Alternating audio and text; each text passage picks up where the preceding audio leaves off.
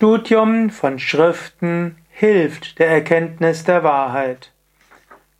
Vers 579 von Viveka Chudamani. Idyacharyasya shishyasya samvadenatma lakshanam nirupitam mumukshunam sukha bodhopapataye.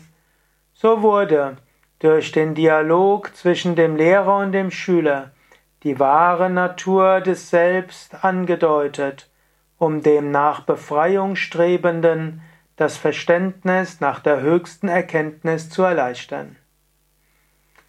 Wir sind in den letzten Phasen des Vivekachudamani. Noch zwei Verse gibt es danach.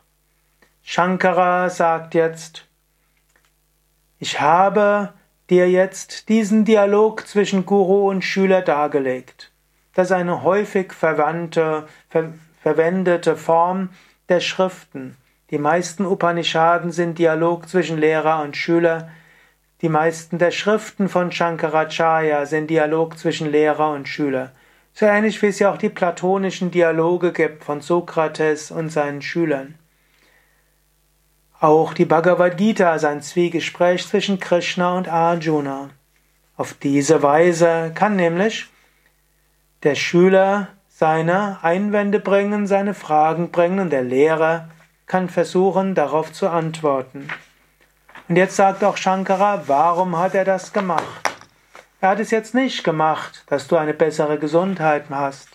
Er hat es auch nicht vorrangig gemacht, dass du mehr Prana, Lebensenergie hast. Er hat es auch nicht gemacht, damit du besser im Leben zurechtkommst, sondern Vivekachudamani hat den Sinn, das Verständnis nach der höchsten Erkenntnis zu erleichtern, so dass du Befreiung erreichen kannst. Dafür dient Vivekachudamani.